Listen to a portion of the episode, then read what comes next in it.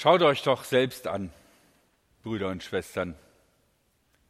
Wen hat Gott berufen, zu Christus zu gehören? Nach menschlichem Maßstab gibt es da nicht viele Weise und Einflussreiche. Es gibt auch nicht viele, die aus vornehmen Familien stammen. Nein, was der Welt als dumm erscheint, das hat Gott ausgewählt, um die Weisen zu demütigen. Und was der Welt als schwach erscheint, das hat Gott ausgewählt, um ihre Stärke zu beschämen. Was für die Welt keine Bedeutung hat und von ihr verachtet wird, das hat Gott ausgewählt. Er hat also gerade das ausgewählt, was nichts zählt. So setzt er das außer Kraft, was etwas zählt. Deshalb kann kein Mensch vor Gott stolz sein. Gott allein habt ihr es zu verdanken, dass ihr zu Christus Jesus gehört. Er bringt uns die Wahrheit, die von Gott kommt. Gerechtigkeit, Heiligkeit und Erlösung. Denn es sollte gültig bleiben, was in der Heiligen Schrift steht. Wer auf etwas stolz sein will, soll auf den Herrn stolz sein. Drei Gedanken möchte ich euch mit auf den Weg geben und den ersten habe ich mal überschrieben, klein und mickrig sollst du sein. Ich meine, wenn ihr seht, die Kapitelangabe, das ist direkt am Anfang des Briefes. Also Paulus und die Korinther sind sich nicht immer ganz einig. Ähm, es gibt da Schuldzuweisungen auf beiden Seiten. Und wenn ich dann direkt am Anfang des Briefes sage, jetzt guckt euch mal an, ihr seid doch eigentlich relativ unbedeutend und dumm und eher peinlich und habt doch keine Fähigkeiten, dann ist das schon, finde ich, eine stramme Maßgabe, wie man einen Brief anfängt. Aber es geht dem Paulus nicht darum, die Korinther sich klein und mickrig und dumm fühlen zu lassen. Wenn das eine Motivation wäre, wäre das eine sehr armselige Motivation. Er nimmt sicherlich mit dieser Brieferöffnung so ein bisschen den Wind aus den Segeln, weil die Korinther schon der Meinung sind, dass sie eine absolut geile Gemeinde sind. Aber Paulus macht deutlich, es gibt ein typisches Handeln Gottes, was sich durch die ganze Bibel zieht. Das kleine, mickrige Volk Israel das hat Gott berufen, nicht irgendeines der Großmächte, der wichtigen Völker, sondern das, was von Halbnomaden abstammt. Die, die immer noch in Ziegenzelten wohnen, wenn andere schon Pyramiden bauen. Oder Josef, ein eingebildeter Fratzke, der von seinen Brüdern verstoßen wird und in die Sklaverei verkauft wird. Oder Gideon, den Gott als Wächter und Richter beruft, der eigentlich schon lange aufgegeben hat. David, der berühmte König, der bei der Bewerbung vergessen worden ist, den man extra noch vom Feld holen musste, weil an ihn keiner gedacht hatte. Jeremia, der viel zu jung war und den es von allen Seiten vorgeworfen wurde. Und dann Zentrum unseres Glaubens Jesus, der aus einer Hinterwäldlerprovinz kommt, Galiläa. Die haben so einen schweren Akzent, du merkst so einen Typ aus Galiläa sofort, dass du so einen vor dir hast, weil du verstehst ihn kaum. Und dann noch diese schrägen Jünger. Ein Zolleinnehmer, toll. Fischer, naja, wenigstens ein ehrlicher Beruf, aber die riechen immer so. Und dann der große Paulus ein sehr smarter, vielversprechender junger Mann, der aufgrund eines kleinen hysterischen Anfalls nach einer langen Reise seine vielversprechende Karriere hinschmeißt und äh, dem Verbrecher nachfolgt, den er eigentlich verfolgen wollte. Das ist schon eine besondere Auswahl.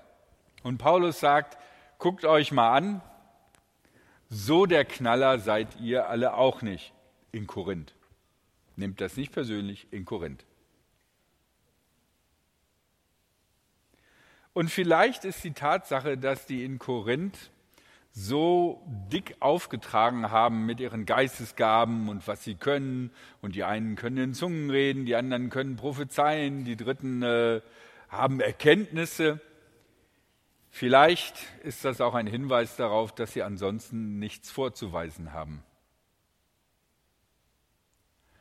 Oft ist es doch so, dass wir besonders dann unter dem Druck stehen, zu erzählen, was wir Cooles gemacht haben, wenn wir eigentlich nicht viel Cooles gemacht haben. Ja, zumindest ist das bei mir eine Strategie, wie ich manche Lücken in meinem Leben und in meinem Lebenslauf verdecke. Jetzt werde ich persönlich, falls du also nur Mittelmaß sein solltest oder noch nicht mal Mittelmaß sein solltest, nach deinen Maßstäben oder nach den Maßstäben dieser Welt, deiner Chefs und Chefinnen, deiner Nachbarn oder irgendwelchen Freunden, die äh, richtig durchgestartet haben, während du noch auf deinem Weg bist, zu finden, was du mit deinem Leben überhaupt machen willst. Oder deinen Weg schon gegangen bist und jetzt feststellst, so doll war der gar nicht, wie ich es mir erhofft hatte nach der Schule. Dann herzlich willkommen. Du bist hier genau richtig. Sei nicht traurig, heul nicht rum, denn Gott möchte dich. Und das ist das Tollste, was dir in deinem Leben passieren kann. Damit komme ich zu meinem zweiten Gedanken. Falls dich das manchmal stresst, dass du denkst, hoffentlich kann ich mithalten, hoffentlich kann ich gut genug sein. Und auch eigentlich in manchen christlichen Gemeinden kann man das Gefühl bekommen, hoffentlich kann ich mithalten mit all den tollen Sachen, die andere machen dann möchte ich jetzt dir meinen zweiten Gedanken nahelegen, du musst nichts leisten.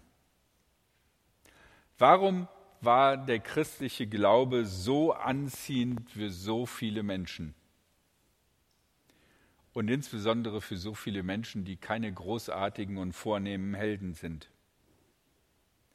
Was wir vielleicht vollkommen vergessen haben, ist, da war Jesus der Gekreuzigte. Da haben wir uns dran gewöhnt und wir sagen, boah, guck mal, Kreuz, ne? Wir sind Christen, voll das wichtige Symbol, das Kreuz. Aber zur Zeit des Paulus und zur Zeit der Korinther war zu sagen, hey, wir haben da so einen Guru und den finden wir super toll und der ist gekreuzigt worden. Boah, also viel mehr Peinliches kannst du nicht jetzt auf den Tisch bringen. Und wenn du dann mit Leuten redest und die sagen, ey, ehrlich, ein gekreuzigter, wirklich, ne? Und du dann sagst, ja, aber der ist auferstanden. Okay, und, und wer kann das bezeugen? Frauen. Ja, sorry, aber ich meine, Frauen gelten vor Gericht nicht, die Aussagen von Frauen. Du hast also einen Gekreuzigten und die, die seine Auferstehung bezeugen können, sind welche, die vor Gericht gar nicht ernst genommen werden. Was für eine Botschaft ist das? Da gibt es in der griechischen Mythologie so viele Halbgötter und Helden, die, weil sie so außergewöhnlich tolle Taten geleistet haben, es dann tatsächlich geschafft haben, in den Olymp zu kommen und Heldengötter zu werden. Und die beliebten Götter der Zeit waren die Siegergötter. Jesus ist genau das Gegenteil. Jesus steht für einen Losergott. Für den Losergott eines Volkes, was schlups mal erobert worden ist, das vollkommen schräge Vorstellungen hat. Zum Beispiel haben die in ihrem Tempel keine Götterstatue stehen.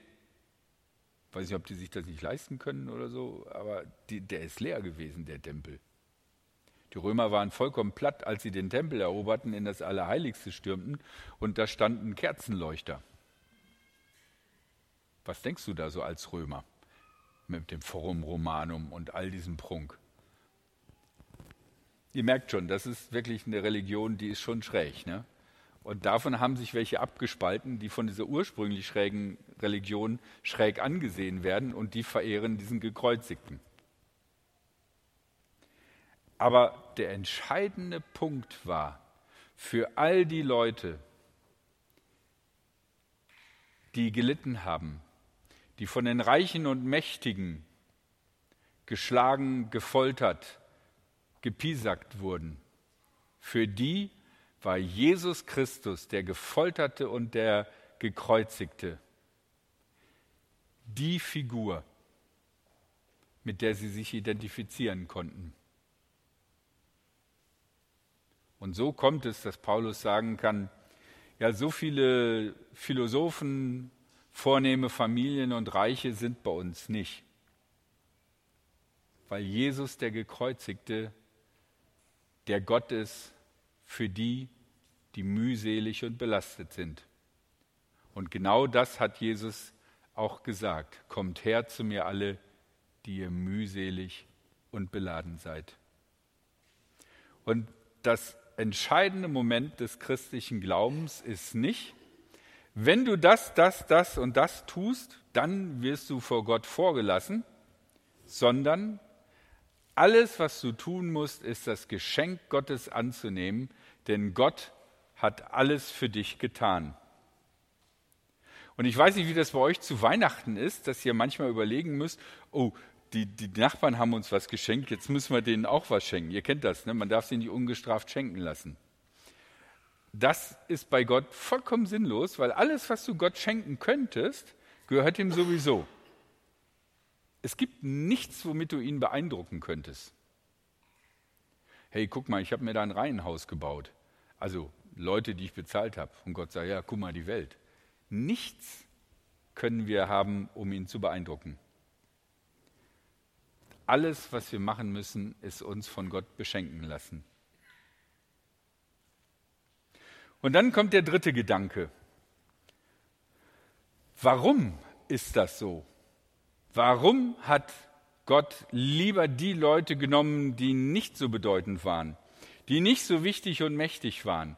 Warum hat Gott sich diesen Menschen zugewandt? Paulus sagt, damit Gottes Handeln deutlicher wird.